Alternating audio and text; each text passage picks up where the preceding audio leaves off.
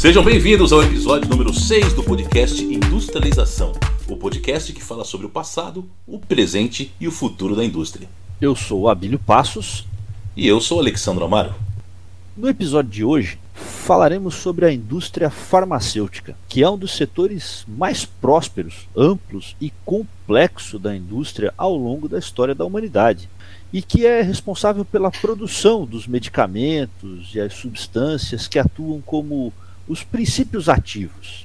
E em tempos de pandemia, os olhos do mundo inteiro se voltaram para essas empresas, na esperança que elas pudessem de alguma forma acelerar os seus processos de pesquisa, desenvolvimento e dar ao mundo a tão esperada vacina. Isso puxou, consequentemente, investimentos e já no início do episódio, vamos listar aí as 10 empresas farmacêuticas mais valiosas do mundo em 2020. Vamos lá.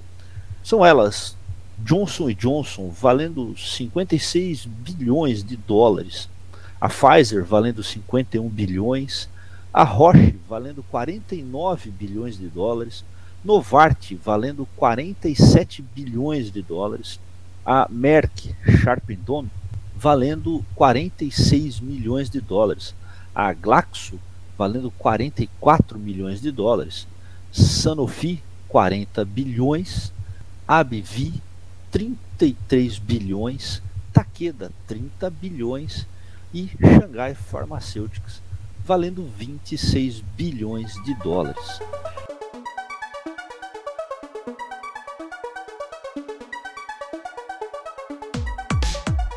É muito dinheiro, né, Ale?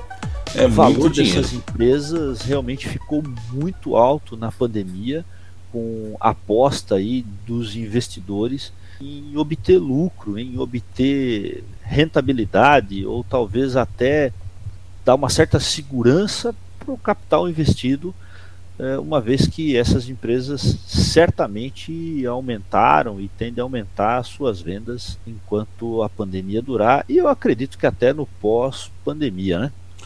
Se a gente pensar no valor da empresa, o, valor da empresa na bolsa, né? Porque isso aqui são empresas com capital aberto, negociadas em bolsas. O valor de uma empresa ele é medido, é, entre outras coisas ali, pela capacidade que a empresa tem de gerar caixa no longo prazo e é essa geração de caixa trazida a valor presente. Então, quando você compra uma ação de uma empresa, você espera que essa ação suba e você possa vender, então você espera que essa empresa cresça e melhore ainda mais a sua capacidade de geração de caixa, ou você espera obter dividendos que sejam proporcionais ao valor que você investiu. E por que você investe na empresa? Para ganhar dinheiro. E por que a empresa pega o seu investimento? Para usar esse dinheiro em pesquisa, desenvolvimento, ampliação das vendas, melhoria dos processos e fazer mais dinheiro. Legal, então vamos entender como é que a empresa gera lucro, né? Como é que a indústria farmacêutica ao longo da, da história humana aí chegou a esse valor, né? Bom, a gente Vamos pode lá. dizer que a indústria farmacêutica tem as raízes dela junto praticamente com o nascimento da humanidade.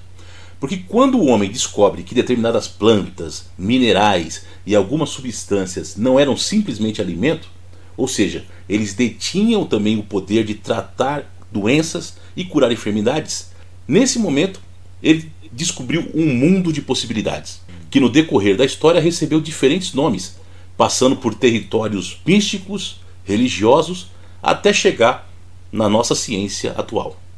Na cultura dos babilônios, egípcios, hebreus, hindus, os sacerdotes religiosos eram os conhecedores e praticantes das leis e códigos sanitários e os responsáveis pela produção dos compostos mágicos, entre aspas, né? que seriam direcionados para a cura do corpo e da alma. Os gregos, que eram formados por diversos povos com culturas diferentes e mantinham um relacionamento comercial com diferentes nações, eles tinham uma visão um pouco diferente em relação à religião e à ação dos sacerdotes no dia a dia. Portanto, os rituais mágicos foram sendo abandonados e cedeu lugar aos estudos filosóficos, na busca por explicações mais, digamos, racionais para tudo o que acontecia na natureza, inclusive para as doenças. Pois é, então praticamente a, a, necessidade de se curar aí nasceu junto com o ser humano, né? Como muitas coisas tido como místico até que se tenha uma explicação lógica para aquilo, né? Exatamente. E como quase tudo no mundo moderno, a medicina clássica ela nasceu aí na, na Grécia Antiga, né? Uhum. E veio com o cara que seria chamado depois o pai da medicina, o Hipócrates. Olha aí. Lançando as bases ali de uma abordagem racional da medicina. Então, tentando sempre buscar uma explicação né, mais lógica e menos é, mística, menos filosófica para a cura, né, para os medicamentos, para aquilo que melhorava ali alguma coisa no ser humano. E os escritos né, é, hipocráticos, eles reúnem mais de 70 tratados que abrangem diversos assuntos, enfatizando a importância aí do tratamento e do prognóstico, já na Grécia Antiga. E aí no século II, os árabes fundaram a primeira escola de farmácia.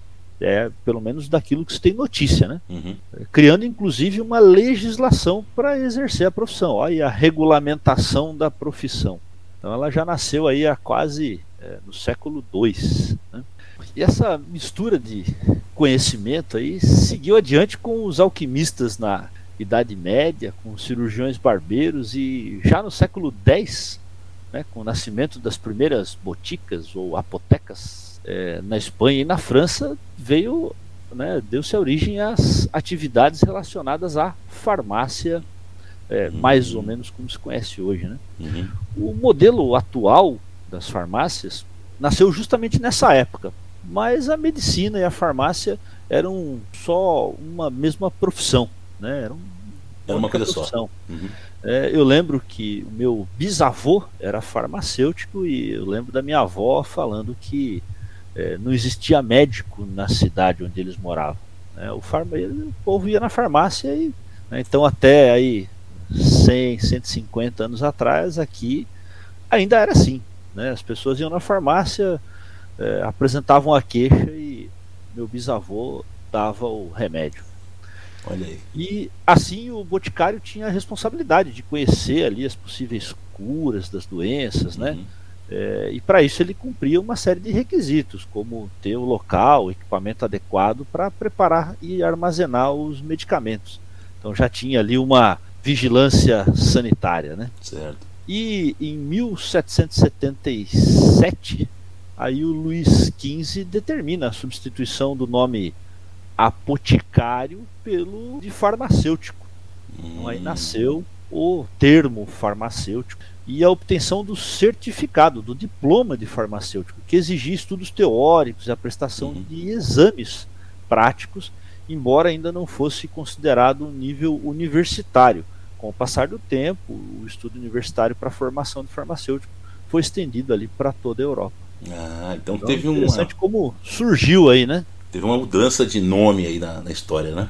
Teve uma mudança de nome e aí só depois do Luiz XV que passou a ser né, um, uma profissão é, com extensão universitária. Interessante. Bom, é, é, legal sempre a gente entender de onde que vem, né? Qual que é a etimologia das palavras para a gente poder entender realmente essas transformações que acontecem, né? É, essa é a tua área, Ale. Então vamos lá. A palavra farmácia, ela vem do grego pharmakon, e tem dois significados paralelos, ou seja, a mesma palavra ela significa duas coisas. Pharmakon significa remédio e veneno. Né? Então, desde ah. a época clássica, a palavra pharmakon já tinha essa conotação. Algo que serve para remédio e algo que serve para veneno. Já... Será que é daí que vem aquela brincadeira, aquela, aquela historinha que é, a diferença entre o remédio e o veneno é a dose? Com certeza, com certeza, exatamente. É isso aí. Interessante. Né? E a palavra botica, ela vem do latim apoteca, que hum. deriva do grego apotec. Ambas as palavras significam depósito. Literalmente é o lugar para guardar coisas, né? onde, são, onde as coisas são colocadas. E o boticário, é, que é a pessoa que trabalha na botica, uhum. em latim é o apotecarius, que era Olha só na época, né, era o escravo encarregado do armazém, aquele que cuidava do depósito de mantimentos, né? Que uhum. é uma palavra também que vem do grego apoteque, né, que significa o quê? Loja, depósito, armazém. É interessante que a gente vê a evolução da língua, né? É, uhum. Essa palavra apoteque, no latim virou apoteca, uhum. para o francês virou boutique, para o português virou botica. Para o português em alguns lugares, aqui no sul o povo fala bótica. é o famoso regionalismo, mas, né? De fato, a palavra não tem acento. Pois é. Não sei se em todo o sul, mas na minha região. Não, pro, lá pro Nordeste, lá para cima também, na terra dos meus pais, né? É, lá também tem a, a, figura da bodega, o botequim, é, que também é da mesma raiz, né? Vem daí também. É a mesma raiz. É verdade, o botequim, olha só. Pois é, no século, no século XVI, é, o estudo dos remédios ele ganhou um impulso, né? um grande desenvolvimento, principalmente nas pesquisas, né? que eram mais sistematizadas, dos princípios ativos e das plantas, juntamente com os minerais, que eram capazes de curar as doenças. E na primeira metade do século XIX foram criados os primeiros laboratórios farmacêuticos. Então não é por acaso que o Luís XV trocou o nome do profissional, né? Uhum. Então ele saiu do apotecário, que era o cara que cuidava do armazém, para o farmacêutico, que é o cara especializado em remédio e veneno. Ah, remédio e veneno. Remédio e veneno, exatamente.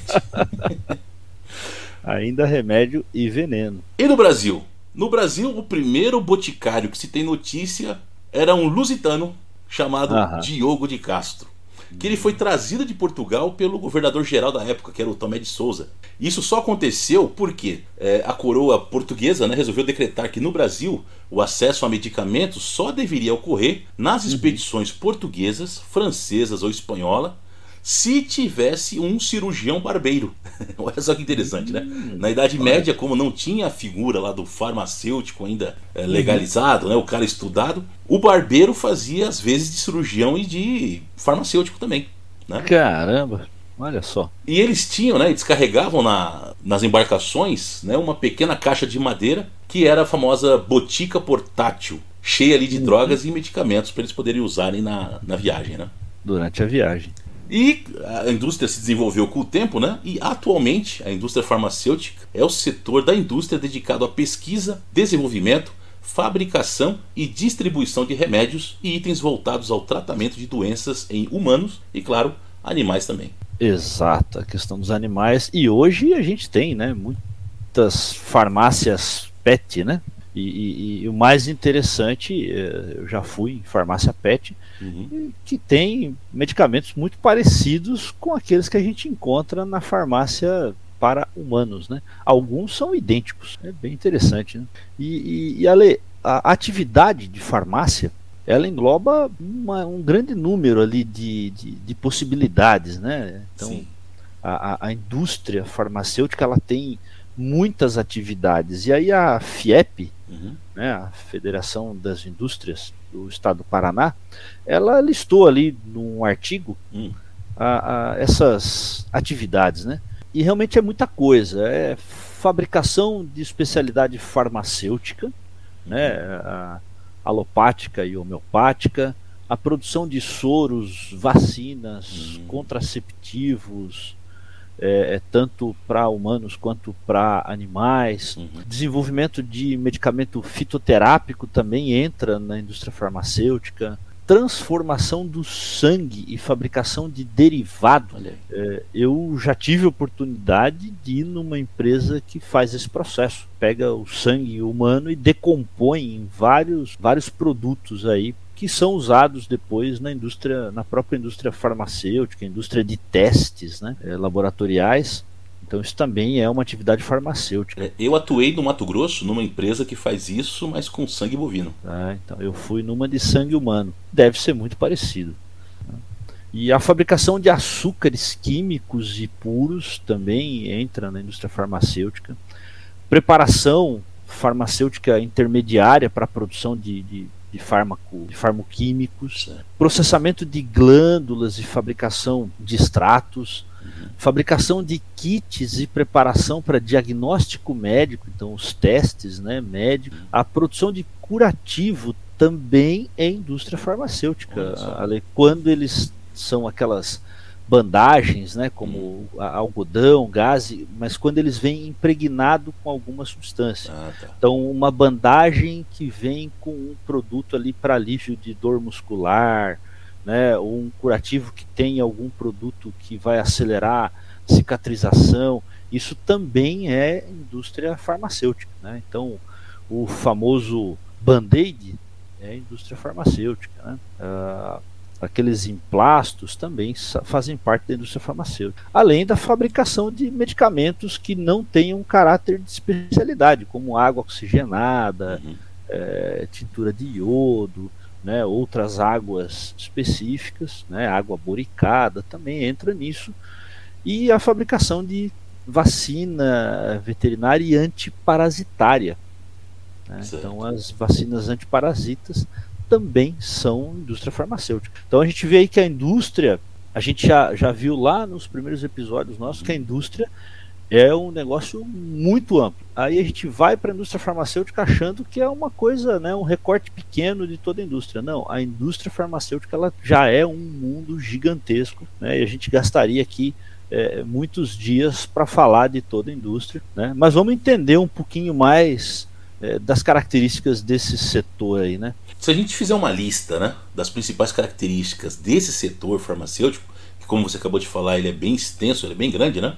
Com certeza o item que vai estar no topo dessa lista é a especialização. Por quê? Né? Porque uhum. nesse ramo a cadeia produtiva exige assim, conhecimentos técnicos enormes né, de matérias-primas e de técnicas específicas que são inerentes a esse tipo de fabricação. Principalmente quando se leva em consideração que a principal matéria-prima são princípios ativos, ou seja, a substância que é responsável pelo efeito terapêutico do medicamento no nosso organismo ou no organismo animal, né? se a gente estiver falando de um produto aí para pet, por exemplo. Como depende de uma especialização, a produção dessas matérias-primas elas não são tão simples. Consequentemente, elas não podem ser adquiridas ou fabricadas de uma forma simples também. Hum. Né? Portanto, em sua grande maioria, elas acabam sendo importadas de países que detêm tecnologia para a produção dos mesmos, como por exemplo a Alemanha, a China, os Estados Unidos, fazendo com que a produção seja dependente de tecnologia internacional e é influenciada pela cultura das grandes corporações farmacêuticas e de suas nações. Né? Olha só, eu imagino até essa questão da, da influência né, das grandes corporações uhum. é, por aquilo que a gente falou, né, e, e pelo volume de pesquisa, você falou ali do conhecimento específico, eu imagino que seja necessário ali uma série de profissionais especialistas, uh, cada um especialista em uma área diferente ali, com alto grau de especialidade, e esses profissionais normalmente custam caro, até porque você tem que levar esses profissionais de um lado para o outro. Isso também tem um custo alto, né? Uhum. Então, é, eu preciso de empresas grandes que tenham é, dinheiro, tenham tração ali para desenvolver isso, né? E se a gente for pensar, né, nessa, nisso que você falou, né? É, eu tenho ali, eu preciso ter um conhecimento grande das matérias-primas, né? Preciso ter uh, pessoas que conheçam a produção, é, depois eu tenho distribuição. É, se a gente for olhar numa matriz ali, a indústria farmacêutica ela passa por todas aquelas a todos aqueles setores da indústria que a gente falou, né? Uhum, o primário fazendo a extração desses ativos, como você comentou, né? Às vezes eu preciso ter plantas específicas, né? Coisas minerais. que eu extraio ali, minerais ou até mesmo de origem animal, uhum. para poder gerar esses ativos. Então eu passo pela extração, eu vou beneficiar isso, então eu pego essas, esses minerais, esses vegetais e vou processar para gerar um ativo. Depois eu vou para a produção, né? É, fazer ali o, o medicamento propriamente dito a partir daquele daquela matéria-prima beneficiada, Isso. vou fazer a distribuição disso e no quaternário eu tenho o pessoal pesquisando e a academia ali muito forte nisso, né, Ale? Uhum, a é presença acadêmica é muito forte, né? É, ultimamente, né, Abílio, a gente vê principalmente do século XX para cá, essa presença acadêmica ela realmente se tornou muito forte, né? Mas uhum. se a gente olhar um pouco para trás, dos, nos primórdios, né? Uhum. Tinha coisa que era descoberto meio que na tentativa e erro. Você imagina, você imagina quantas pessoas não morreram para né, descobrir que ah, determinada planta mata. Exatamente, exatamente. Né? É, e, e, é isso mesmo, né, Ale? Porque eh, hoje a gente vê até alguns dilemas, né, dos produtos, medicamentos que, num certo momento da história ali, para preservar essas vidas, né, humanas, então passaram a fazer os testes em animais. Isso. Né? E a gente viu aí, né, nos anos 90 e 2000, né, um, uma, uma batalha muito grande de várias ONGs, de vários é, vários setores ali tentando é, eliminar né, e reduzir os testes em animais. Sim. Né? E aí a gente viu um desenvolvimento muito grande porque tinha um dilema grande, né? Ah, tá bom, se eu não testar em animal, então eu vou botar em risco os seres humanos, porque eu vou ter que testar em pessoas, né? Isso. Mas será que tem outro jeito? Né? E aí acho que também até com a própria descoberta ali e evolução da leitura do DNA e poder computacional de simulação, hoje a indústria consegue fazer ali um tratamento de dados muito grande, dados históricos, cruzamento de informações para reduzir, mitigar ali ou praticamente zerar testes em animais, uhum. é, também com menor risco para os seres humanos. Mas é um dilema muito grande. Aí o nosso ouvinte pode até opinar aí o que, que acham, né? Boa e que acha disso, né? É, pô, mas eu como é que eu faço, né? Se eu não posso testar em animais, eu não, eu, eu não posso também testar em seres humanos, né? É, e se eu não testar, eu não consigo liberar o medicamento. É, se a gente pegar até essa questão que nós enfrentamos no ano passado aí com a própria Covid-19, né? Uhum. A questão dos testes, né? Que os voluntários se voluntariaram, tiveram que assinar um termo lá de que eram responsáveis, né? Caso pela própria vida. Pela própria vida, porque caso a vacina não desse certo, né, o laboratório estava isento ali do, do, do óbito do, do, do voluntário. Né? Bom, isso é um, um outro entrave, além de, de vários entraves da indústria farmacêutica, né? Uhum. É, que já, além desses testes todos, dessa questão toda, é, eles têm que obedecer uma série de regulamentações, tem todo o sistema de patentes né, que Nossa, é, são encaminhadas a partir de uma descoberta. E aí essas patentes elas valem por 20 anos, quer dizer, a empresa que descobriu aquele medicamento, que aquele ativo funciona para determinada doença, ela recebe ali de todo mundo que for fabricar, né, ela recebe royalties né, uh, durante 20 anos. É, depois desse prazo de 20 anos, o medicamento e o princípio ativo pode ser utilizado pela concorrência uhum. sem pagamento de royalty. Né? Uhum. É, e aí é dessa forma né, que dá, nasce aí os medicamentos genéricos, que recebe o nome da substância e não precisa pagar royalty para ninguém, não tem uma marca. Né? É, e essa proteção da patente de 20 anos é o que ajuda a pagar né, o investimento na pesquisa e no desenvolvimento desse medicamento.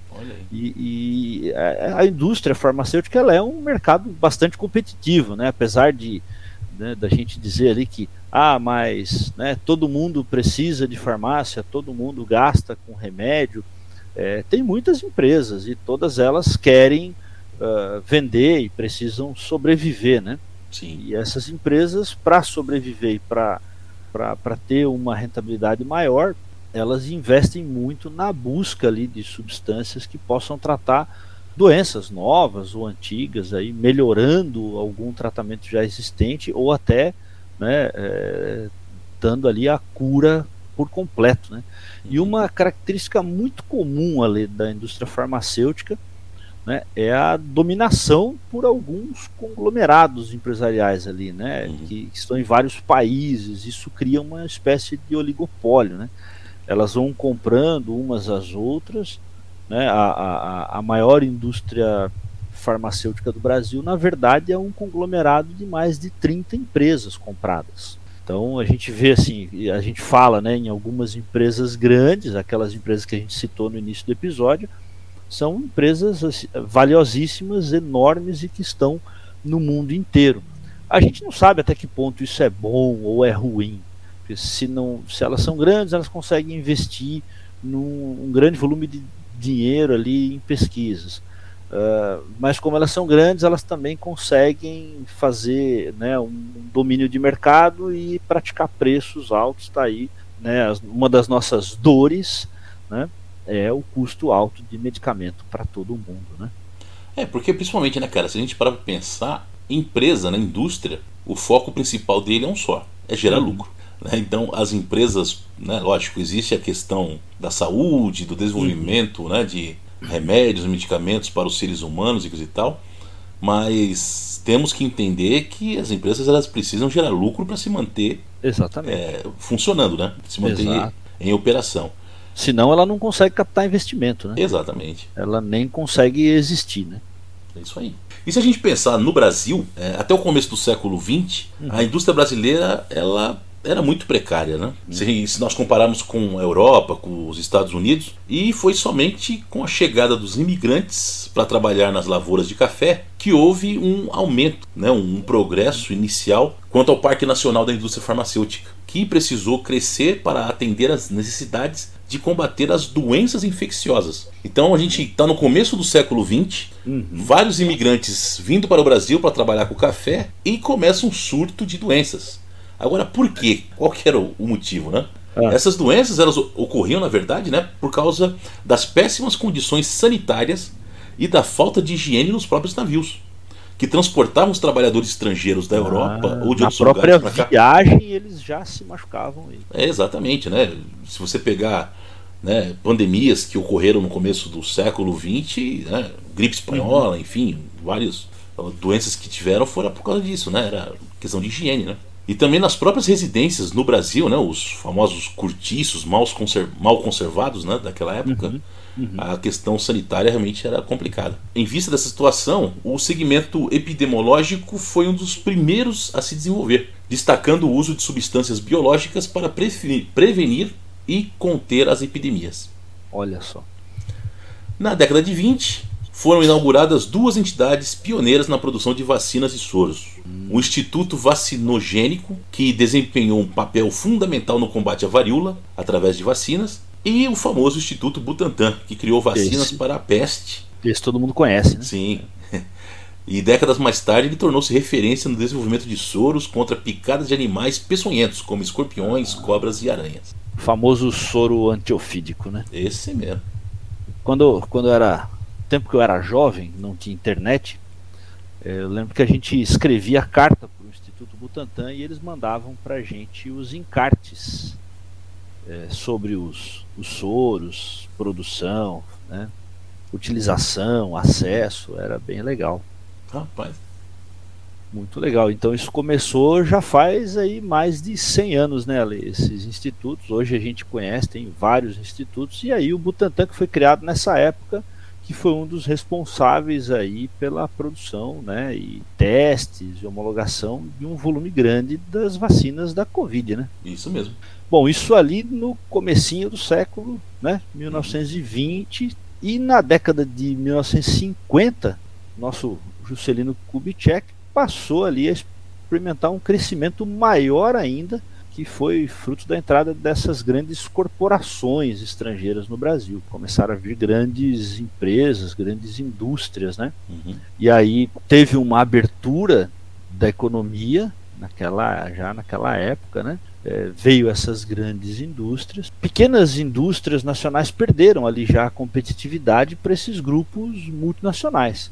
E é, essas empresas foram vendidas, né? elas foram integradas a esses grandes grupos e isso aconteceu também com o setor automotivo, né? Algumas décadas depois. E o, isso dificultou mais ainda a situação das empresas nacionais de insumo farmacêutico. As empresas de insumos elas podiam entrar no Brasil pagando taxa de câmbio baixa, que incentivou aí a dependência que o Brasil experimentou e experimenta até hoje de matéria-prima e fármaco produzido no exterior. Olha só, isso anos 50, né? Foi é. exatamente como você falou agora há pouco, né? O que aconteceu depois, lá nos anos 90, né? Com a indústria exatamente. automobilística, né? Exatamente. exatamente, a mesma coisa. E, e com várias outras, né? E, e, a gente tem até hoje uma dependência aí, né? Principalmente das matérias-primas, né? Dos ativos é, que tem que vir do exterior.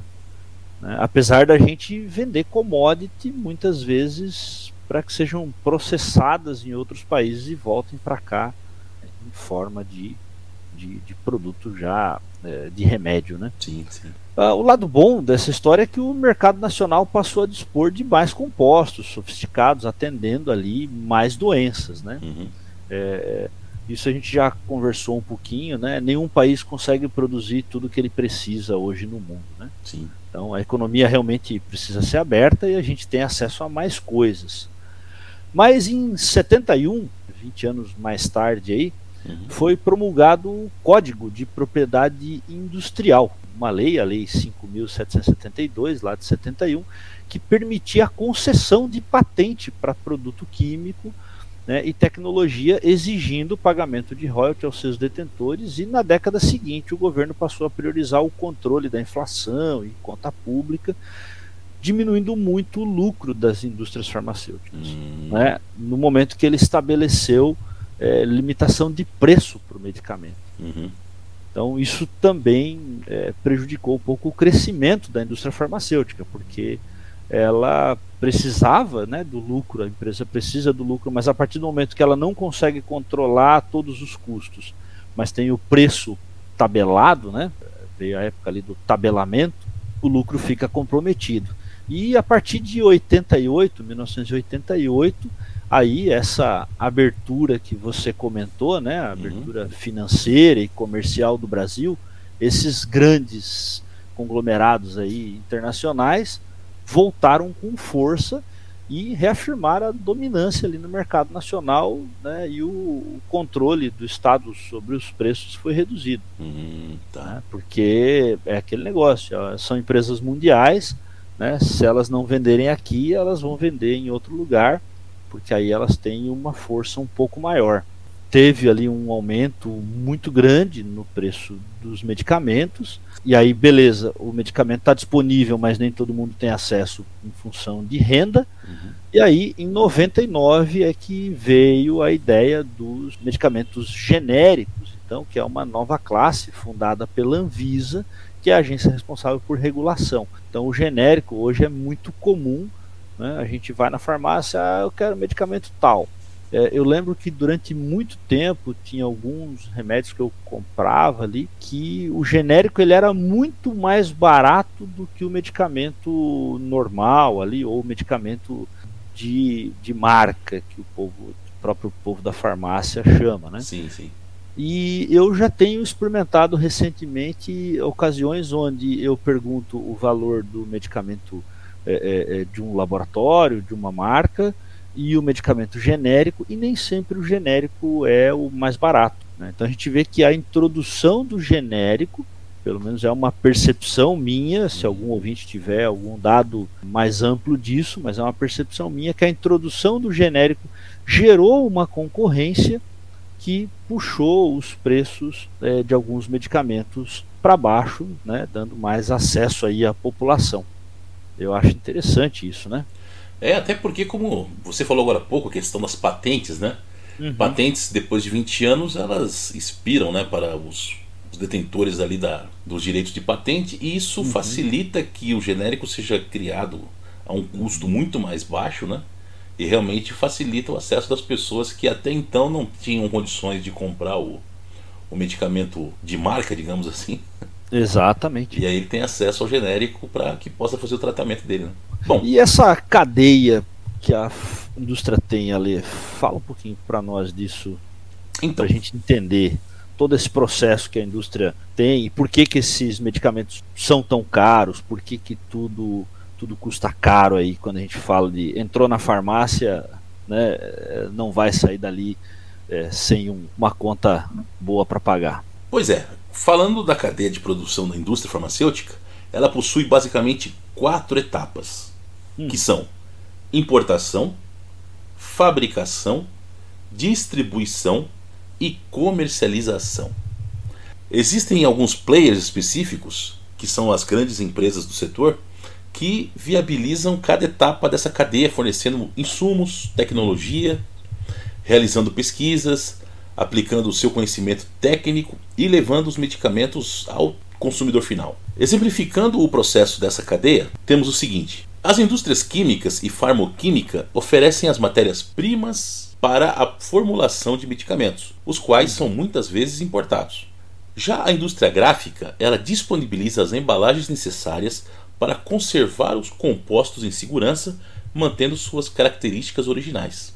Depois, com esses materiais em mãos, os laboratórios e institutos especializados realizam pesquisas e testes para desenvolver novos medicamentos. Após a aprovação pela Anvisa desses medicamentos, os compostos seguem para a fabricação em escala nas indústrias. E finalmente, os medicamentos seguem para a distribuição, que reúne uma série de entidades públicas e privadas, além dos médicos que podem prescrever esses produtos direto ao paciente. As principais entidades envolvidas nesse processo então são os hospitais, as clínicas, farmácias de manipulação, drogarias, postos públicos de saúde, as unidades básicas de saúde, né, as UBS, uhum. e as unidades de pronto atendimento, as UPAs. Legal. Então, você começou lá no processo ali pela importação. Isso já mostra pra gente que boa parte do custo do medicamento é, acaba sendo afetada aí pelo dólar, né? Com certeza. Pelo dólar, pelo euro, né? Uhum. E, e, é um processo complexo, né? Tem, tem várias etapas aí tem as questões aí de aprovações né, é, de órgãos como a Anvisa. Então, realmente é um processo bastante complexo, dá para entender um pouquinho desses custos aí.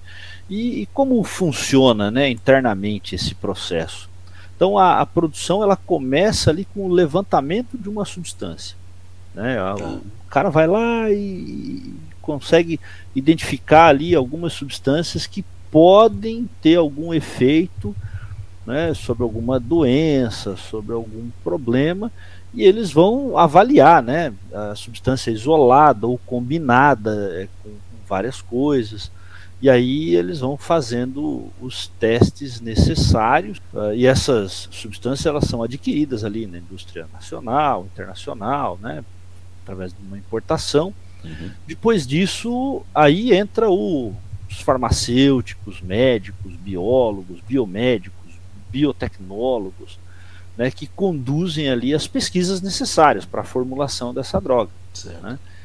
Ale, quantos itens, mais ou menos, você acha que esse povo analisa ali por ano e quanto eles selecionam? Como é que você acha aí que é essa proporção? Cara, como trata de medicamentos, eu acho que é mais de mil, né? Ale, eles analisam por ano 10 mil itens. Nossa.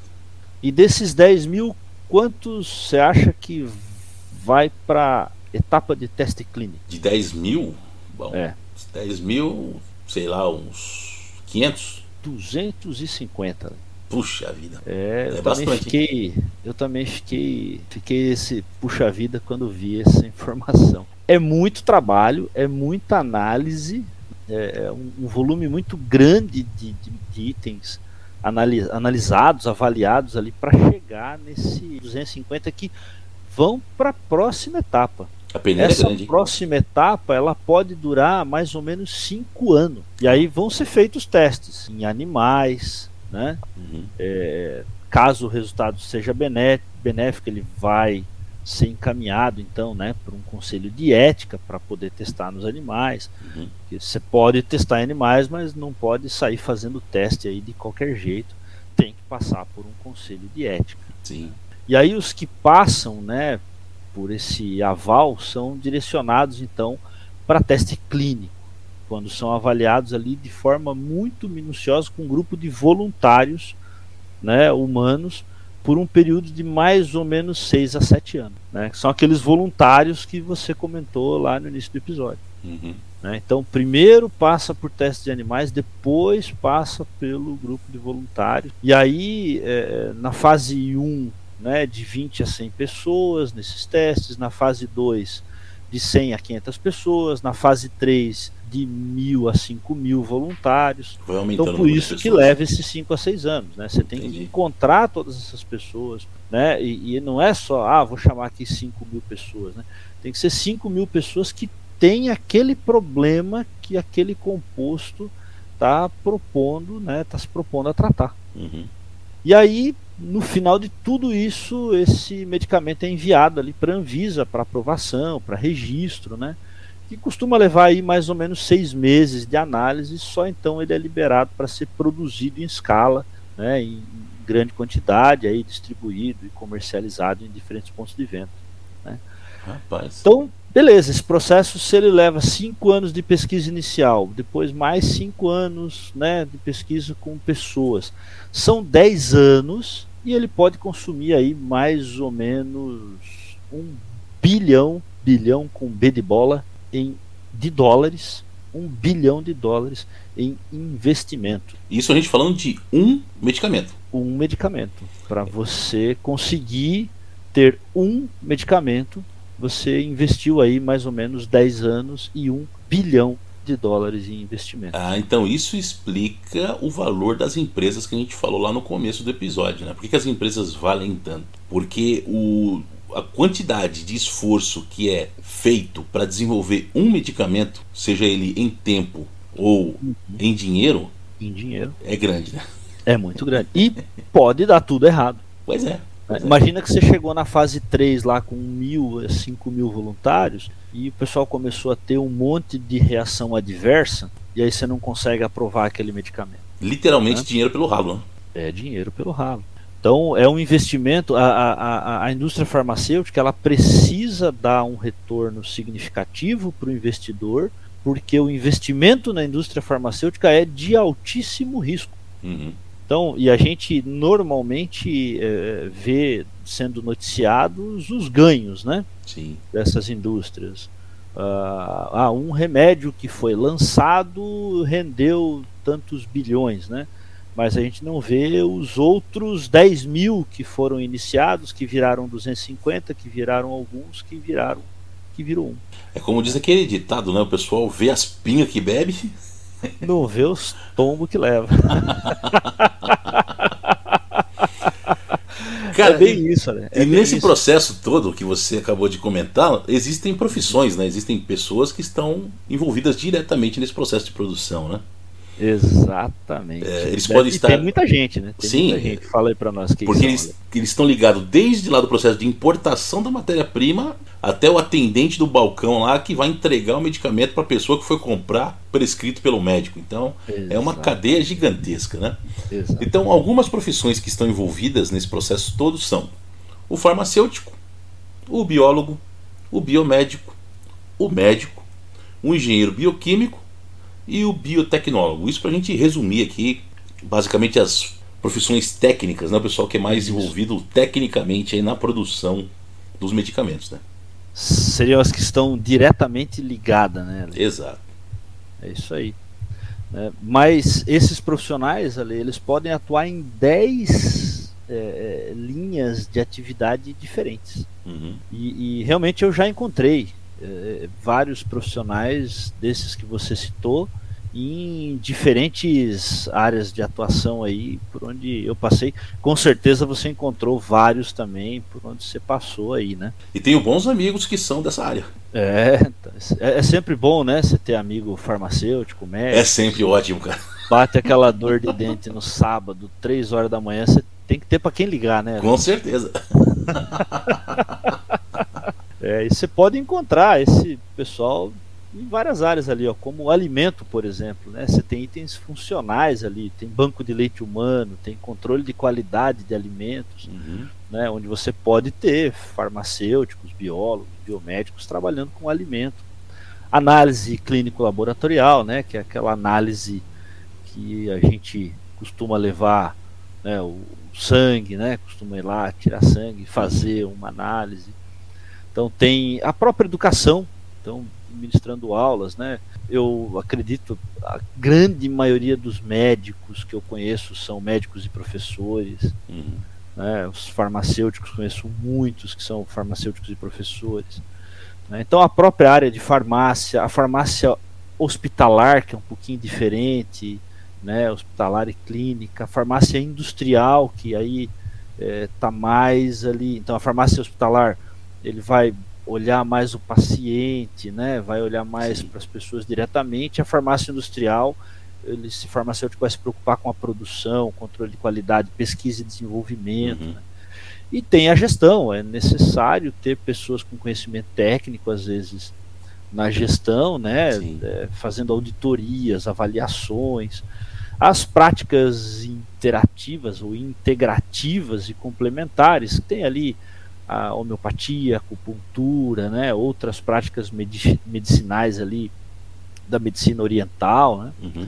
A saúde pública, então precisa ter pessoas ali né, na saúde pública para essas esses controles, né? A gente viu agora com a pandemia é, o quão necessário é, né, ter pessoas preparadas na saúde pública. Demais, cara. Né, é, desde os ministérios e secretarias até as pessoas né, atendendo ali a população nas unidades de saúde, né? Uhum.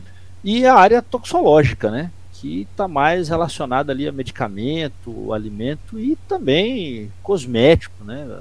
a parte de emergência e a parte forense. A gente tem o médico forense, que é o termo ali uh, fundado, né, o termo iniciado ali pelo nosso Sherlock Holmes, né? Ou na verdade quem criou essa história foi o Arthur Conan Doyle, porque ele foi médico forense, o Olha criador aí. do Sherlock Holmes. Muito ele bom. que criou ali a ideia da medicina forense. Ele ele tinha um professor que fazia isso, né, mas não com esse termo, e ele, através do Sherlock Holmes, divulgou aí as práticas de medicina forense. Só uma curiosidade, é isso aí.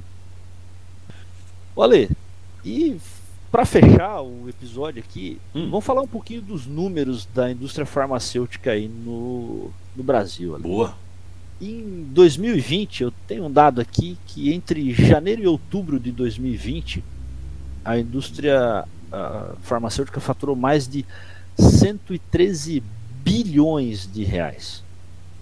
Nossa. O Brasil é o maior, né, o topo no ranking de mercado farmacêutico aí da América Latina, até pelo tamanho do Brasil, né? Então é, uhum. é meio natural isso, né? Mas uma coisa interessante é que 7% dos maiores varejistas é, são indústria farmacêutica. Então, 21, do total de, de 300 maiores empresas do varejo no Brasil, 21 empresas são farmácias e drogarias. 89 mil estabelecimentos privados, então a, a, varejo de farmácia e drogaria possui né, mais de 89 mil farmácias privadas e mais 10.700 farmácias públicas. São 4.500 distribuidores, 62 importadoras de medicamentos e mais de 460 indústrias. É muita coisa, né?